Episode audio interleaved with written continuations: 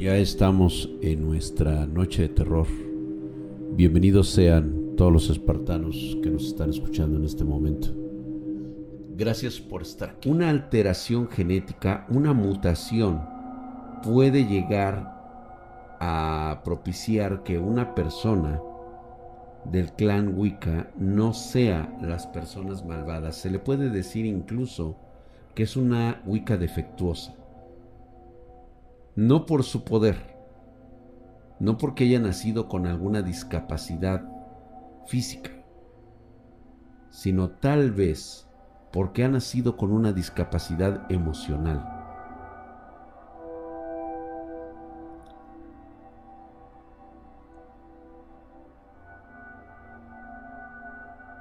Pero lo de Madoka es más como un concepto que el significado real de un Walpurgis. Tiene muchas cosas que ver.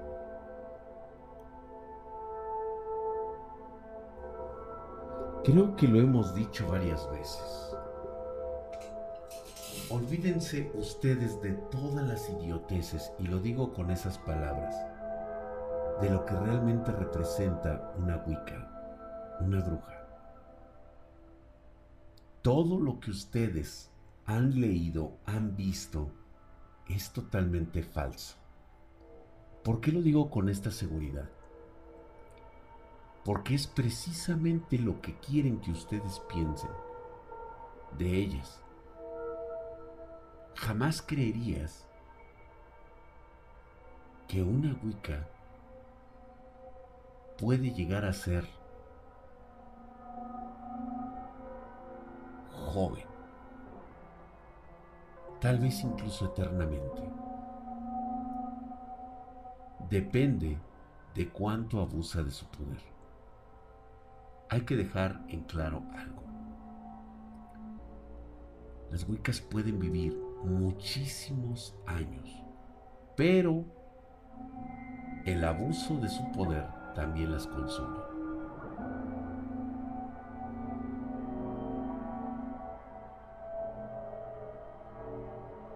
Mariela Valencia, ¿qué significa que alguien se ponga la cabeza de una cabra como máscara en un ritual? No significa absolutamente nada.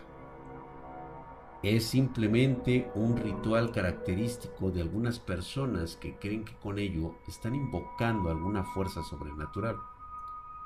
La triste realidad de todo esto radica en el conocimiento general, en el conocimiento único proporcionado por siglos de varios libros que las Wiccas han poseído.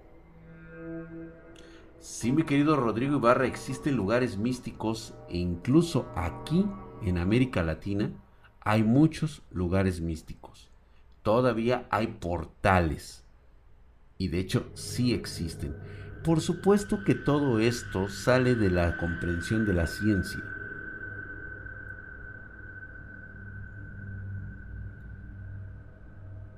Gracias, Emesio Sárez se suscribió con el nivel 1. Muchas gracias. Gracias por esa suscripción. Dice, ¿qué significa ver y escuchar usualmente lechuzas sobre las copas de los árboles? Nada. No significa absolutamente nada. Te puedo asegurar que no hay un solo animal en la naturaleza que tenga algo que ver con algo mágico. En cambio, hay criaturas que nunca has escuchado y nunca has visto antes. ¿Y sabes por qué? Porque esta clase de seres no dejan testigos. No hay forma.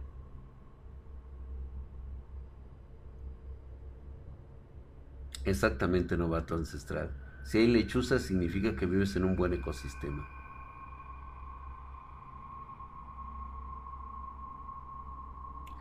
Últimamente escuchas el, parecido a una sinfónica en el patio trasero de tu casa. ¿A qué se debe? Bien, creo que sabes a qué se debe.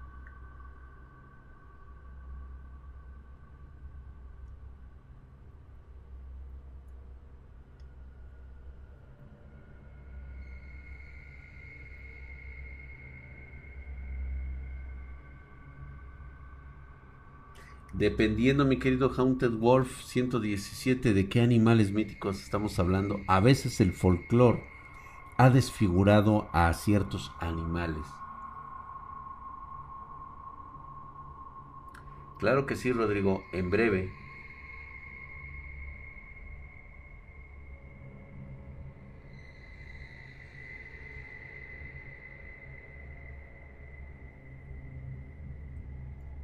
Ya hablaremos de eso. Ya hablaremos todo lo relacionado a signos y todo esto. Hoy, hoy les quiero platicar. Hoy es sábado Ayer les quería platicar, pero la verdad es de que me sentí un poquito indispuesto y la verdad es de que me dio buen ánimo el hecho de que me invitaran a, salir y este y estar un ratito, pues ahora que pues ahí, ¿no? Echándole ganas. Es como creer que los michis negros sirven para rituales, es correcto, vamos a hablar de lo que realmente significa una casa embrujada. Hace ya algunos streamings, ya tiene bastante, habíamos hablado de un tío al cual le habíamos puesto, si mal no recuerdo, el nombre de Amado. Más que nada es un concepto sinfónico su nombre no era Amado.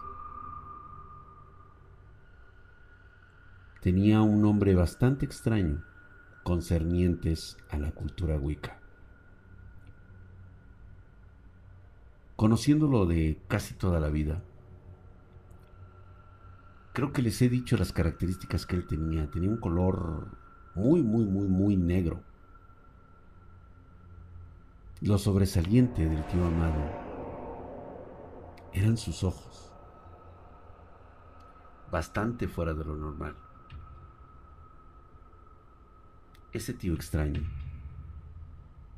tenía unos ojos prácticamente que se salían de las cuencas de los ojos, extremadamente saltones, de hecho asustaba verlo de esa manera.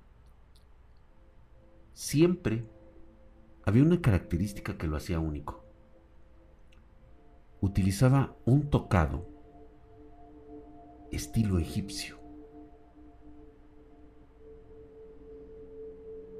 De hecho, había algunas personas en, aquel, en aquella ranchería, en aquel pueblo, donde le conocían como el egipcio. Rara vez lo veían que se asomaba a través de su jardinera, rodeado de árboles mm, y plantas ah, con una característica en común.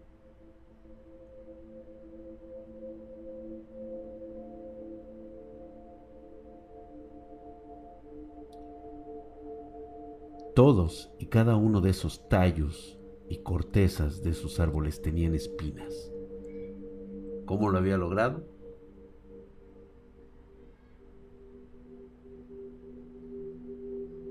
como creen, como todo lo demás. Su propiedad, la he descrito anteriormente, era increíblemente grande.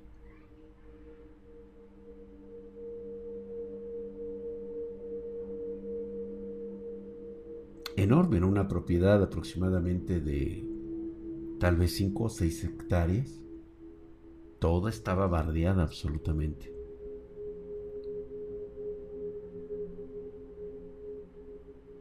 Cuando yo visitaba al tío amado, era como entrar en otro mundo. Puertas en forma de arcos extremadamente grandes. Los techos aproximadamente se encontraban entre 3 o 4 metros de altura, lo cual hacía la casa demasiado fresca en tiempos de calor y muy, muy fría en invierno.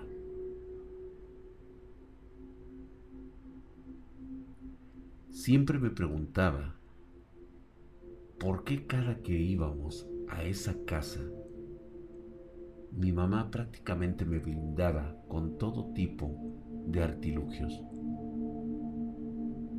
A veces la sentía como ponía la palma de su mano en mi espalda y recitaba algunos versos en un lenguaje desconocido.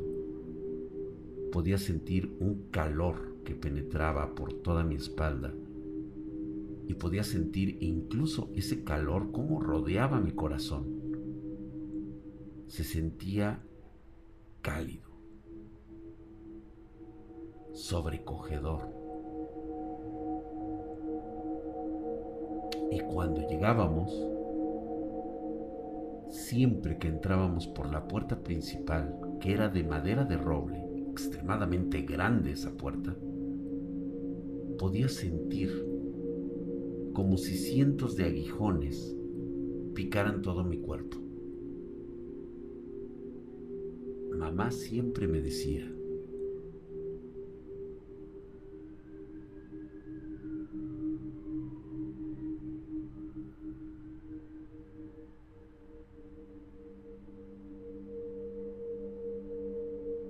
No te preocupes. Es lo que tienes que sentir cuando te están atacando espiritualmente.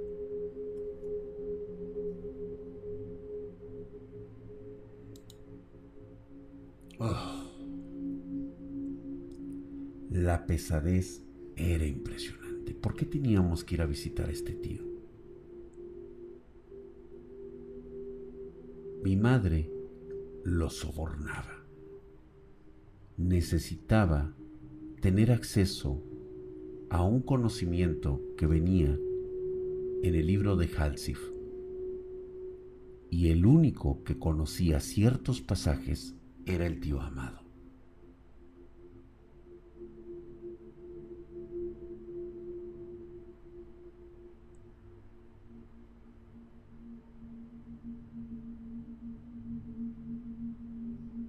¿Qué era lo que ofrecía mi mamá?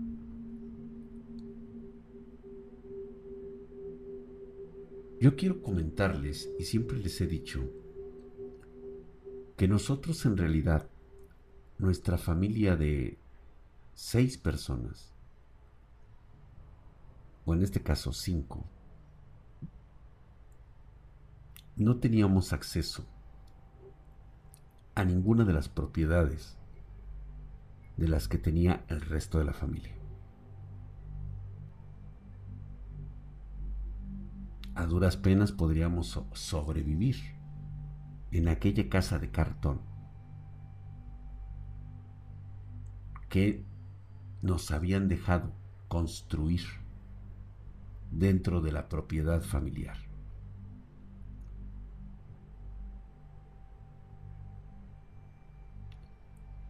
Mi madre siempre llevaba un bolso de terciopelo negro, o eso parecía terciopelo negro.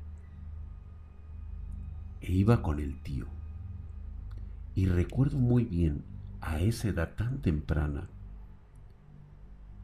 cómo él se sentaba en un rincón de su propia habitación y se mecía en una mecedora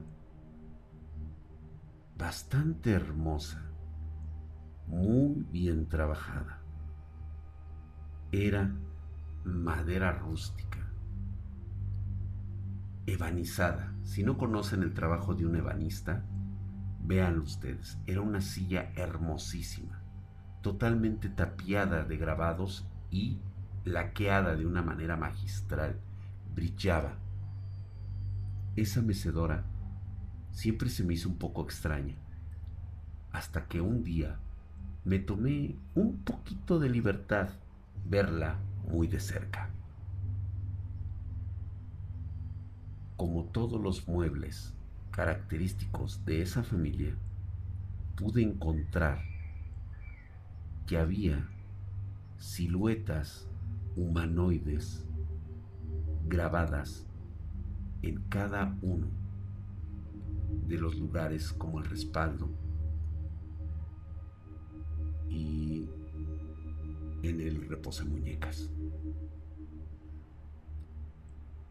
cada pasaje que estaba ahí relataba una historia, que no recuerdo muy bien de qué trataría, pero siempre la característica de todos esos grabados era que no había un solo ser humano en ellas, o por lo menos las proporciones antropomórficas de un humano. Siempre parecían tener la forma de un chacal, de un lobo, de un coyote, de un lagarto, de varias cosas. Y recuerdo que siempre que llegábamos, el tío Amado, con su toque estilo faraónico que le llegaba hasta acá, estaba, estaba hecho como una especie de cuero. De hecho, en una ocasión mi madre me confesó que ese atuendo estaba hecho de piel humana, cosa que pues a mí sí me aterrorizó al momento de saber que qué clase de persona sería para tener un tocado recubierto de piel humana. Y mi mamá siempre le dejaba esas bolsitas.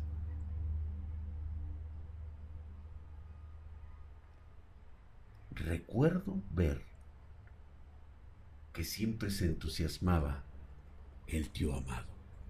Mientras se mecía en su mecedora y llegaba mi mamá, decía, parecía un lenguaje desconocido. Realmente no estoy seguro si se haya tratado de algún lenguaje como en sánscrito antiguo. Pero, según mi interpretación, le alegraba mucho la visita de mi mamá. Y él siempre decía, bien, bien. Trajiste lo que siempre me gusta. Parecía relamerse los labios, por cierto. Cada que veía su lengua era de un color azul enfermizo. Abría la bolsa. No los dejaré mentir, muchachos. Parecía que sacaba unas piedras traslúcidas largas, en forma rectangular, y algunas eran de color rojo, otras de color negro y algunas otras de un color como grisáceo.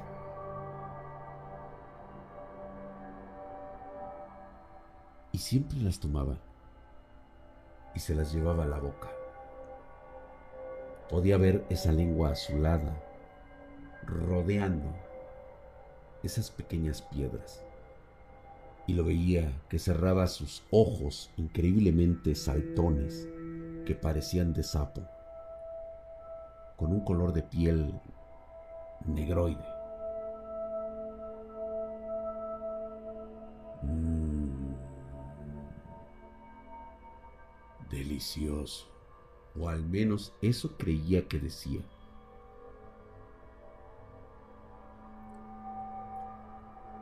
Siempre que me veía, era una pequeña característica que él tenía. Él siempre me decía, te voy a enseñar un truco.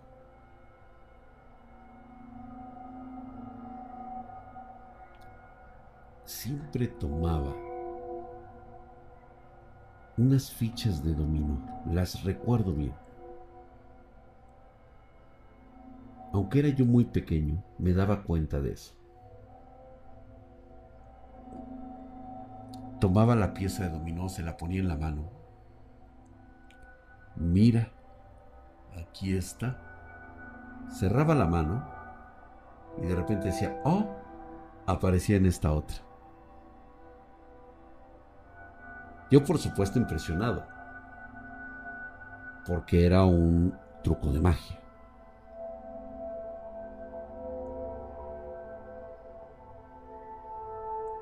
Al principio pensé que era eso, un mago. Pero después, observando con atención, lo que realmente hacía en el truco era que cuando tomaba la pieza de dominó en el centro de su palma de su mano se ponía negro, infinitamente un círculo negro que parecía absorber la ficha y salía por la otra mano.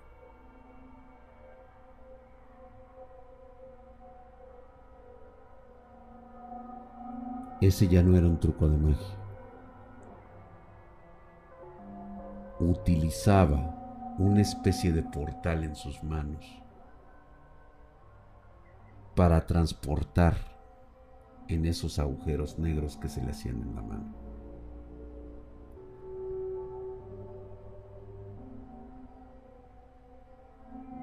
Nunca tuve una buena relación con él. Y las pocas veces que me contaba mi madre, me decía que no me preocupara por eso, que de hecho no envidiaba para nada el destino y el pacto que él había hecho.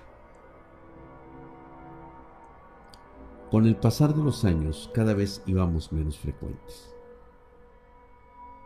Por supuesto, cada que íbamos era cada vez peor. Y en una ocasión, que ya les he contado en una anécdota anterior, en aquella ocasión esa casa tenía una característica muy particular. Siempre que estaba en esa casa, los pinchazos que se sentían en todo el cuerpo cuando entrabas por la puerta.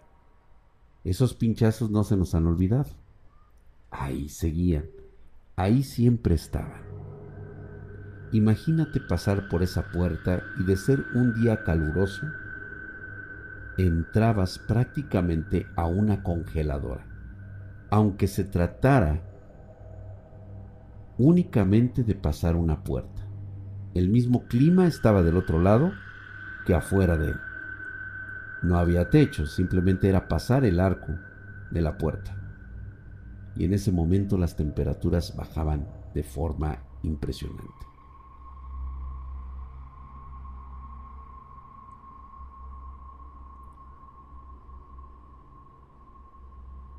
siempre tuve la sensación que en esa casa algo, algo sucedía.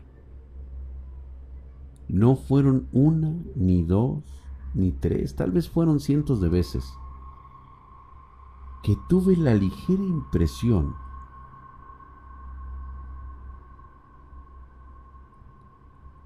de que la casa en las paredes se expandía y luego se contraía.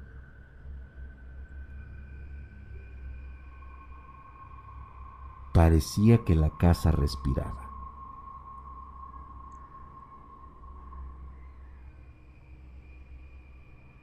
Como conté en el relato de hace ya algunas noches,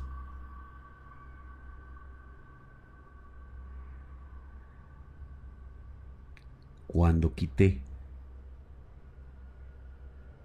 esa... se le podría llamar placa. Ese sello que estaba colgado en la pared. Y pude contemplar que realmente el recubrimiento de la casa solamente era una fachada. Parecía carne viva lo que estaba en esas paredes. Parecía un trozo de músculo sanguinolento, rojizo y palpitante en ese muro.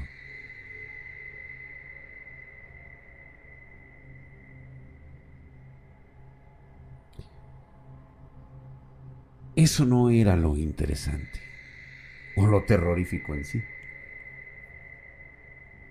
porque esa historia ya la había contado anteriormente.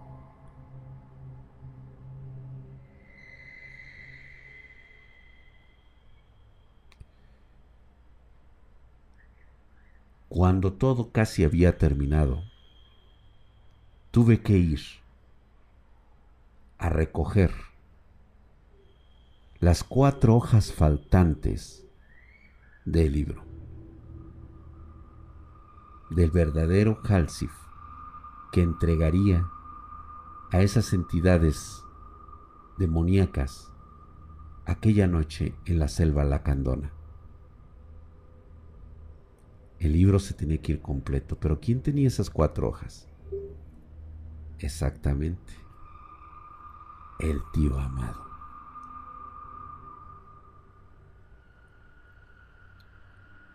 Cuando fui, pasé por las mismas situaciones que había pasado siempre.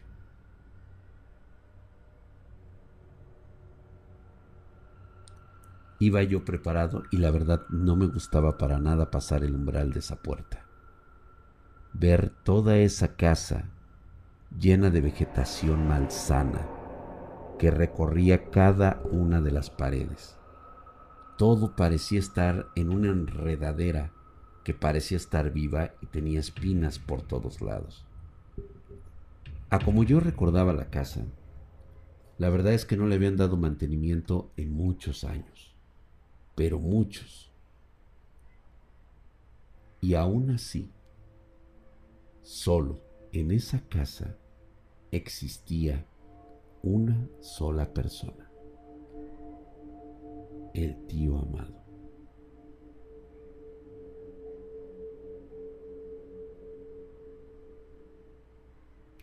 Él sabía a qué había ido. Y también sabía que su momento tal vez había llegado.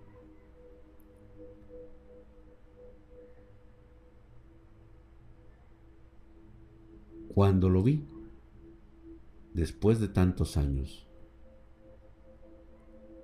y la imagen que todavía sigue en mi mente, me hizo recordar lo que mi madre me había dicho décadas atrás, que no envidiaba el pacto del tío amado.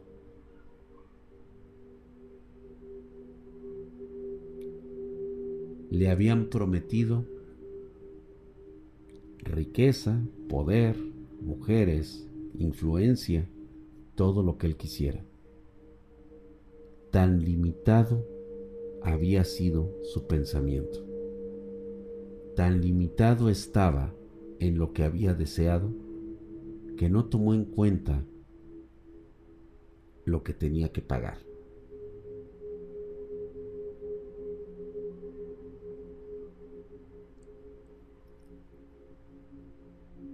¿Recuerdan ustedes ese tocado estilo egipcio?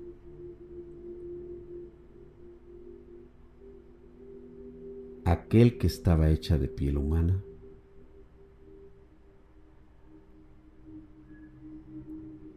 Esa misma noche o ese atardecer entendí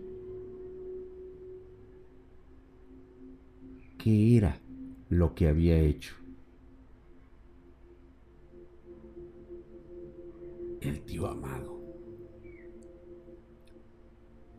Cuando me entrega las hojas y tratando de no voltear la mirada de lo que estaba viendo, solamente le escuché decir que tenía mucho miedo de la venganza de sus hijos.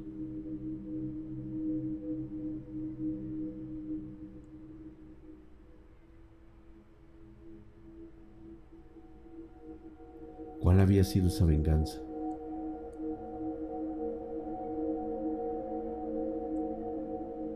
En su locura, el tío amado hacía referencia a que siempre había estado con ellos. Que ese había sido uno de los precios que él había pagado por tener todo lo que tenía hasta que por primera vez, en todos esos años, prestas atención a los detalles.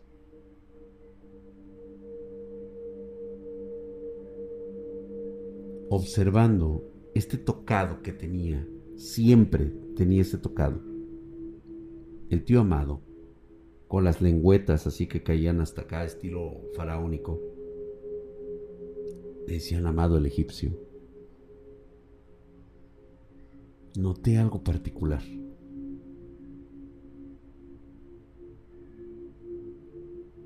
La dichosa piel que habían dicho tenía un color café que no correspondía con la de una vaca o de una res.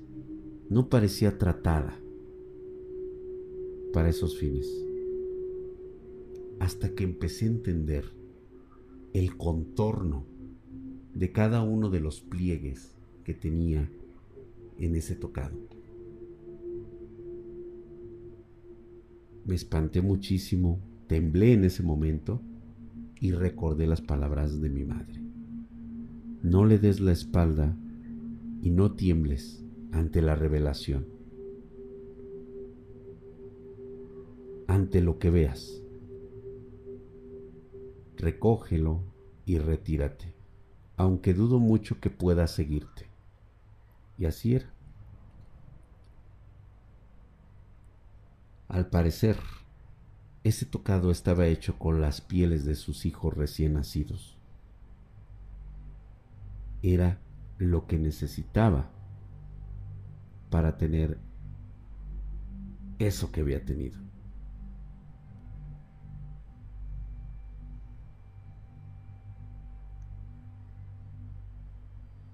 Ahora entendía lo que era una casa maldita. y era que jamás, nunca, en todos los años que conocí al tío Amado, jamás lo vi afuera de la casa.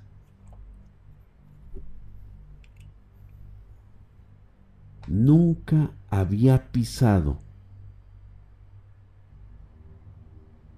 un solo pie fuera del gran portón de madera.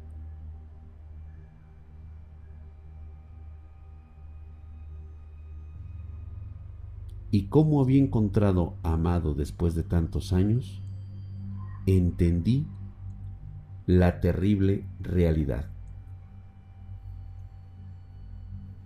Una casa maldita no es aquella, es más, una casa embrujada no es aquella que tiene cargas energéticas. En sí, el sitio tiene cargas energéticas, no la casa. En sí, trátese de un demonio, trátese de energía espiritual. Las personas que viven o las personas que están ligadas a esos acontecimientos son de alguna manera alineados con algunos sucesos sobrenaturales, pero la casa no. Es decir, puedes quitar ladrillo por ladrillo de esa casa y puedes llevártela a cualquier parte. Tal vez pueda llegar a tener cargas energéticas, un trozos, algunos trozos que queden de ella, o puedes llevarte incluso la entidad. El problema es de que una verdadera casa embrujada no es eso. Una casa embrujada es la que está viva en sí. Es una entidad que ha tomado conciencia propia. Deja tú. ¿Qué es lo que la hace vivir? Es cómo se alimenta de ti. Cuando yo llego a ver amado, veo que prácticamente él es un esqueleto viviente. Los huesos parecía que no tenían nada de piel, era totalmente ennegrecido por todos lados lo único que se veía de un color verdoso enfermizo eran los ojos. Parecía que ya no veía, podía sentir la presencia de las personas, tal vez por el contacto que tenía con la casa. Pero él estaba ciego.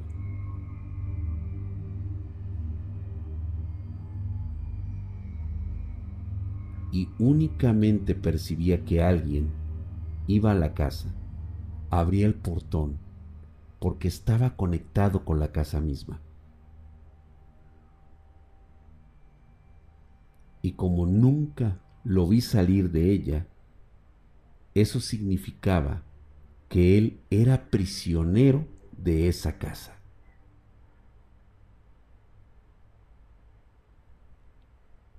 Absorbía su energía.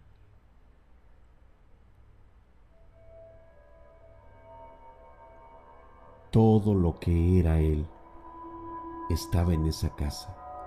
No podía salir. Lo asfixiaba. Lo consumía. Su energía vital era chupada a lo largo de los años para mantener esa casa.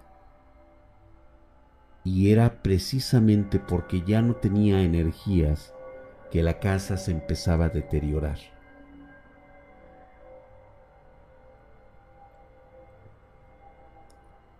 Yo nunca vi el final de Amado, pero en una ocasión, después de recoger eso, estaban mis hijas muy pequeñas y pasamos por un trabajo que tenía cerca de ese lugar.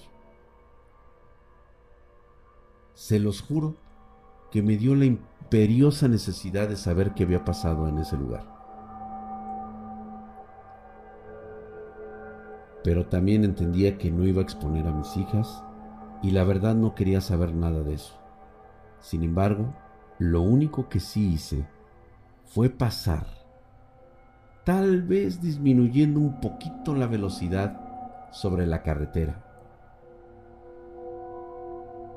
Y trataba de voltear a ver aquel punto donde se veía la casa. Recuerdo que cuando pasé aquella vez, noté que ya no había edificios alrededor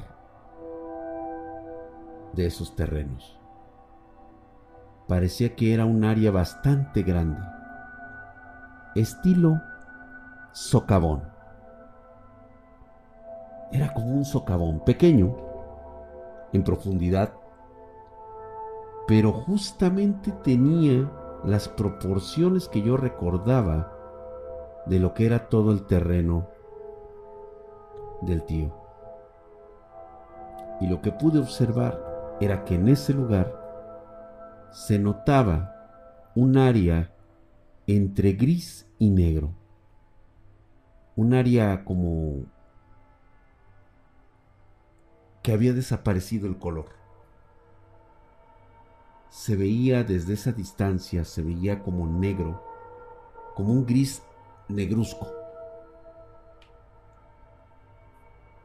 La casa había desaparecido, pero parecía que los pobladores no querían construir ni a 100 metros de distancia de ese lugar.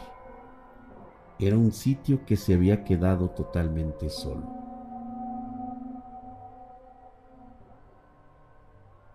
Y entonces me puse a investigar sobre las verdaderas casas embrujadas.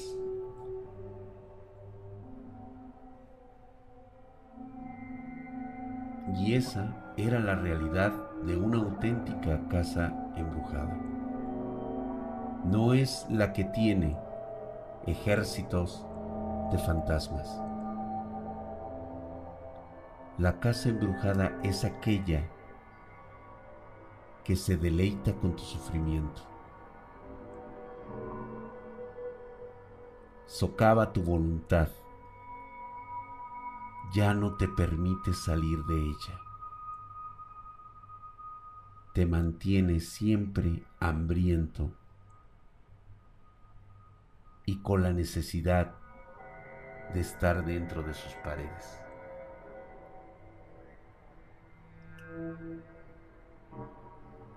Consume tu, tu fuerza vital,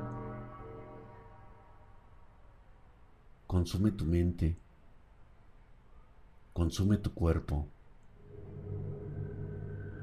Y ya no te deja.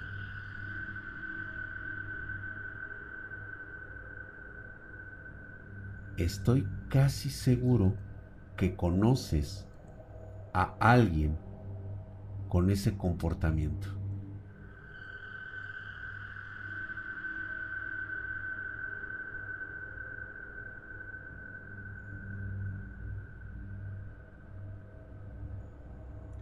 Era aún peor, mi querido Night Dragon. Era mucho peor. Hay muebles, hay objetos que tienen ese poder o esas características. Hola Diana. Gracias.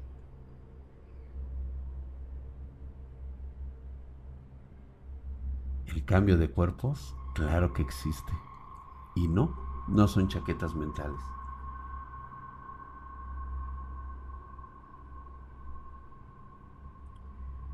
Se quedó ahí durante mucho tiempo. Y reitero nuevamente lo que ocurrió. El día que pasé parece ser que ya no quedó nada de ella. Tal vez consumió el último grado de, energía que tenía el tío amado y como ya no tenía que absorber, simplemente se empezó a pudrir, se desboronó.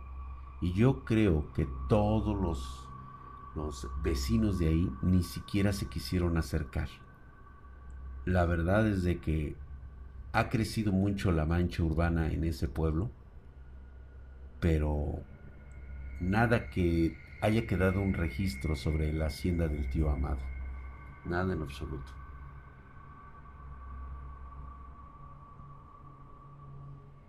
En Maciosar es correcto, la casa era una dimensión que mientras estuviera con energía podía hacer lo que quisiera. Correcto.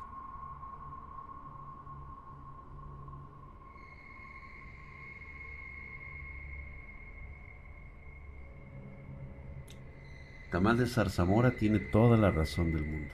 El sitio donde estuvo esa casa y esos árboles enfermos con espinas quedó infértil. Ya no crecía nada en ese lugar hasta donde yo pude ver. Era como cenizas, como polvo gris, grisáceo que estaba esparcido, o al menos eso me pareció ver desde la carretera. No me iba a quedar a mirar más. Claro que sí, mi querido Jack Burton, no hubo. Los, la posibilidad de que algunos muebles sean hechos con los árboles con caras que viste en la casa de tu tío y estos llegan con el libro a la persona misma que, los elabora, correcto. Me recuerda mucho una casa cercana de, en mi antiguo Ixtapaluca. Sus cantones estaban del nabo. Así es, lo consumió todo. Todo lo consumió esa casa. La energía del suelo, la fuerza vital de cualquier cosa que haya vivido ahí. Por eso iba yo con mucha protección. Por eso es de que la casa me atacaba cada que yo iba y podía sentir esos pinchazos. La casa quería absorber también mi energía.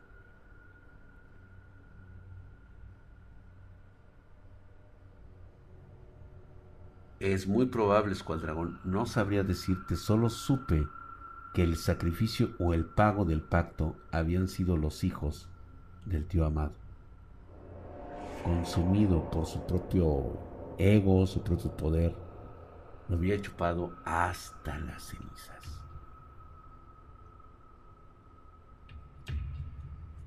Con esto quiero mencionarles que todos los hombres de una familia Wicca no terminan bien. No son brujos, no son hechiceros, no son nada. Estos individuos jamás podría sobornarlos diciéndole, ay, te doy dinero para que hagas esto. ¿Tú qué puedes ofrecerles de dinero? ¿Qué te parece si mejor les ofreces las almas de tus hijos? ¿Algún sacrificio de algún familiar? Que se los entregues mientras son atormentados por ellos. Eso sí vale la pena. Transformarme, transformarme en qué, delante de qué, de la televisión, ¿de qué hablas?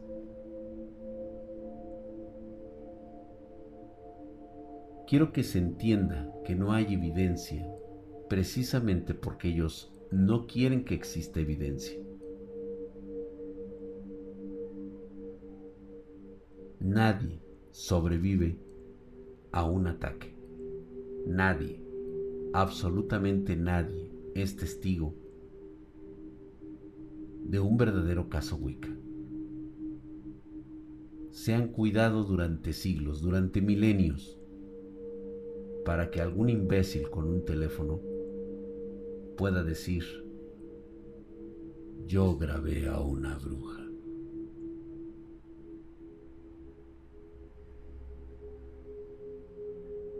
absorber y ser absorbidos. Tal cual. Reitero nuevamente, las mujeres wicas envejecen porque entre más consumen su poder, más se deterioran. Pueden vivir durante muchos siglos, reitero nuevamente. Algunas pagan excesivos precios por ser inmortales pero es claro que tienen que desaparecer de forma total y completa.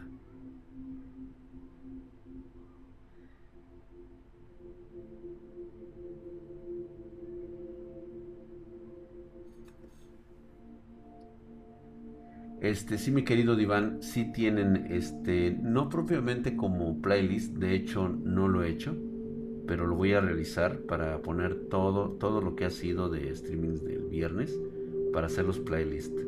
Pero sí, ahí están. Están ahí todos nuestros streamings, están en YouTube. ¿Cuál es la principal meta de la matriarca de la familia Wicca? Preservar y hacer poderoso su clan. Entre mayores talentos tenga, muchas mejores probabilidades tendrán de estar dentro de alguna especie de ranking que les permita tener mayor capacidad de, eh, pues de gobernar, de, de sentirse parte de. Es algo complicado.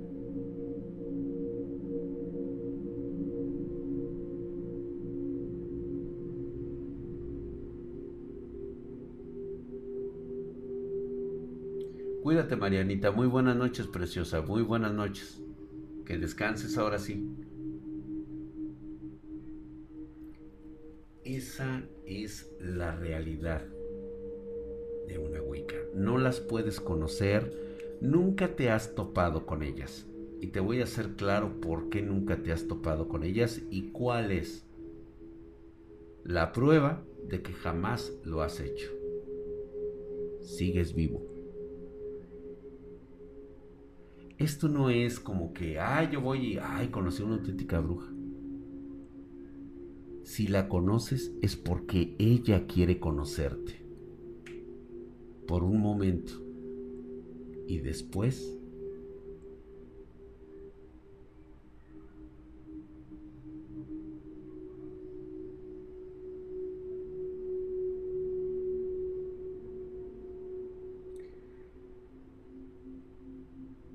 ¿Vale la pena desarrollar los dones que tienes si eres mujer? No no vale la pena. A menos que no seas consciente o realmente quisieras tener algo, pero estoy casi seguro que si lo haces es por desconocimiento de lo que te puede llegar a pasar. Los verdaderos clanes tienen una, un conocimiento y comprensión de la naturaleza como nadie más lo tiene es un conocimiento arraigado y tal vez basado en culturas que están millones de años evolucionadas más que nosotros.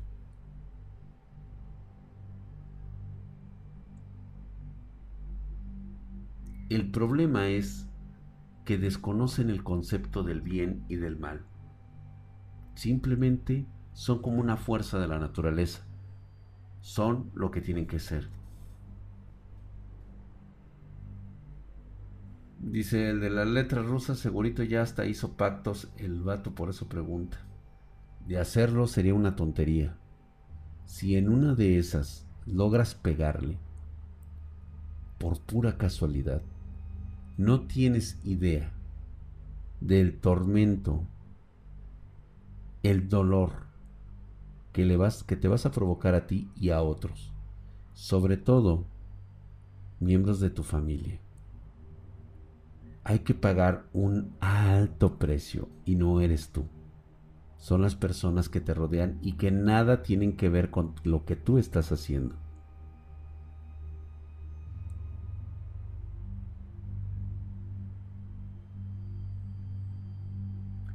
Si buenas, Dra, ¿qué se debió haber hecho para que un demonio superior como Belcebú tome tu alma?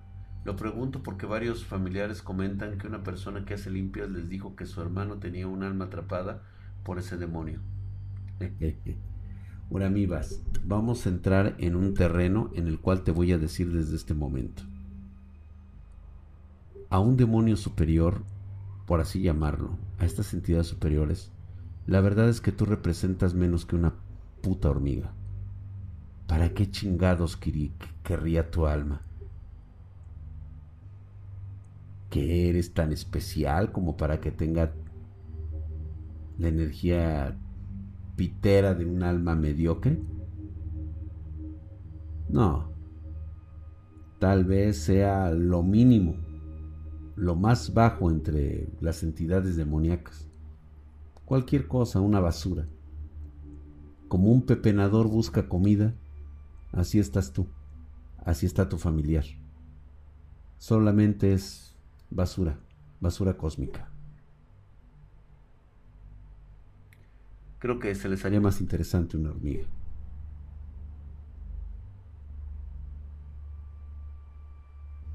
Dio Vikernes, te puedo asegurar, te puedo asegurar que Alistair Crowell y todos esos güeyes nunca tuvieron un pacto real. Y te voy a decir por qué. Todos ellos fueron testigos de acontecimientos verdaderamente que pueden calificarse como brutales y milagrosos. Es un poder prohibido, es un saber único. ¿Tú crees que algo como eso se dejaría en manos de idiotas que se quieren hacer publicidad a sí mismos?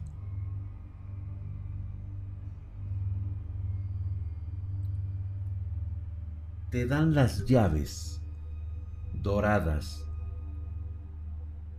del reino del conocimiento, de la riqueza infinita, de la inmortalidad. Lo andarías vociferando por todos lados, sabiendo que hay gente que también lo quisiera.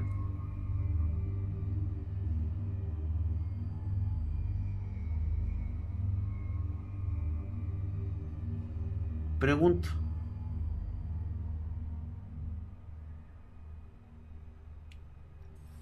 A veces el sentido común juega un papel primordial en estas cosas.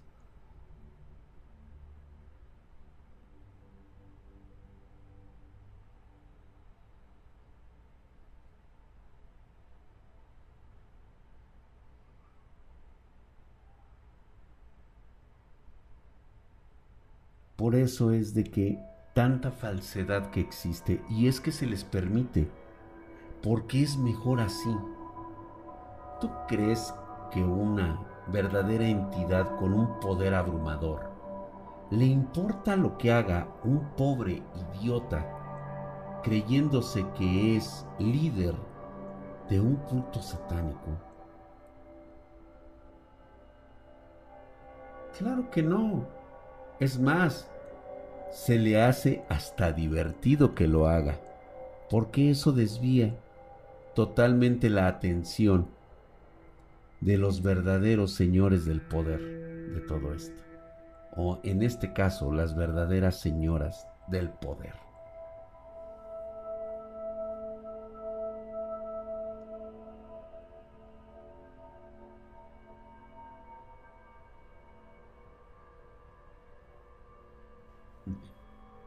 Mid, que sea lo que tu mente y tu corazón quiera creer de esto.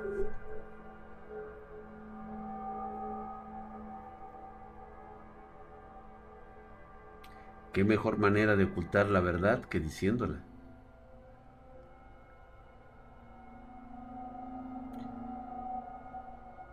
Relentlex, fíjate, me pregunta, él dice, ¿por qué no existe el bien y el mal, pero, pero ¿por qué llamarle a las prácticas wiccas como algo malo? Porque yo te lo estoy diciendo desde mi percepción como un ser humano. El hecho de que estas cosas perciban la absoluta maldad o la absoluta bondad como ellos lo quieren interpretar, es una cuestión totalmente diferente y aparte de lo que yo tengo inculcado con mi decisión de saber si es bueno o es malo. No tiene nada que ver en lo absoluto con lo que estas entidades piensen o hagan. Yo digo que es malvado porque prácticamente pasarías tu eternidad siendo atormentado, castigado y mutilado. Mientras que para estas cosas sería algo de todos los días.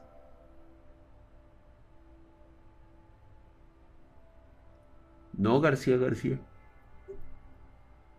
No puedes cambiar flujos negativos a positivos y viceversa. Es la energía primordial de su naturaleza. Es correcto, Juan López.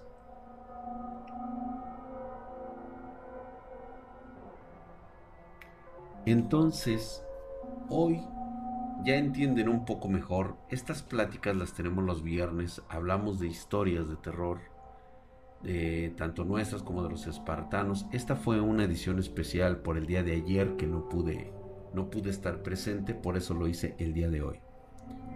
Pero con esto te queda muy en claro que las verdaderas brujas o wicas no viven en poblados rascuaches, no viven en montes, ni tampoco andan correteando cualquier cosilla por ahí simplemente porque es de noche y este y se presta a las malinterpretaciones de ninguna parte.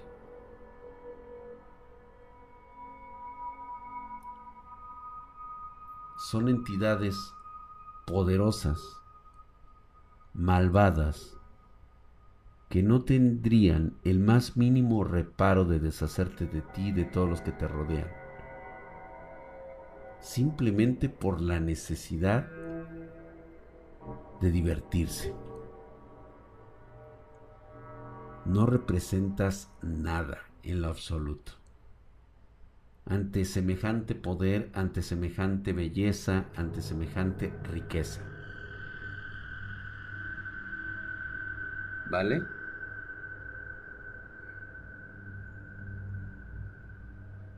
Gracias, mi querido Relentlex. Gracias, mi querido Misterio Anónimo.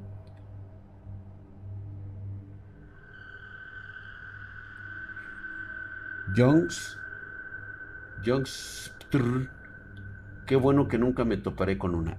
Espero que eso sea cierto. Normalmente cuando encuentran a una víctima es porque necesitan algún sacrificio. No te dejes engañar saben cautivar perfectamente al sacrificio. Y tú ni siquiera te vas a enterar.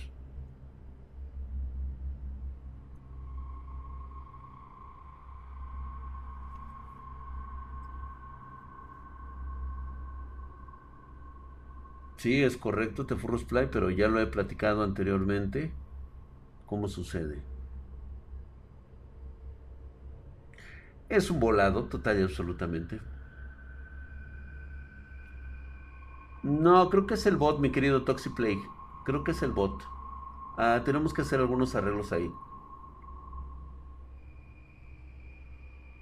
Claro que sí.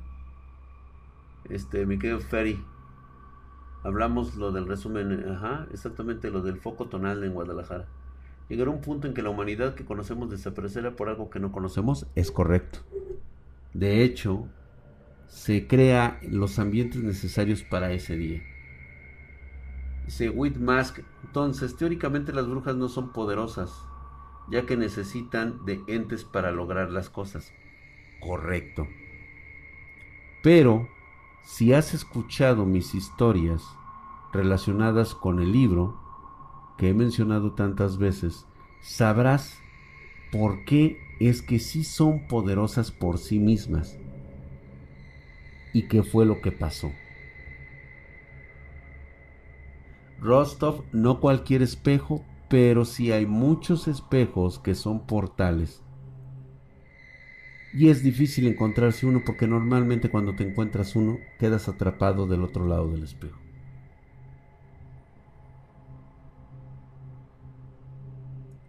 Una pregunta, ¿hechizos como en Harry Potter como el que protege a quienes amas cuando decides morir para proteger a otros teniendo oportunidad para vivir? Sí, exactamente. Eso sí existe y es una ley universal, no es propiamente de las Wiccas es algo generado propiamente por el conocimiento natural que aún no puede eh, ser verificado por la ciencia misma. Pero algún día lo hará. Y con ello, jóvenes, me despido esta noche. Gracias por haber escuchado mi streaming en este especial de este de terror. El próximo día de terror son los días viernes 9.30 pm horario de la Ciudad de México. Vamos a hablar de historias de los espartanos y por supuesto, y por supuesto, más acerca de estas historias, preparándonos para el próximo año. Muchas gracias a todos. Gracias por haber estado aquí, gracias por suscripciones, por sus likes. Y nos vemos en una emisión más de estas noches de terror. Y como siempre les digo, el hecho de que no hayas vivido un solo fenómeno paranormal no significa que no existan. Simplemente no le has prestado atención a tu entorno. El 98% de la población mundial ha tenido un evento paranormal. No te creas único y especial con la ciencia, ya que aún estamos en pañales del descubrimiento verdadero de la naturaleza del cosmos. Buenas noches.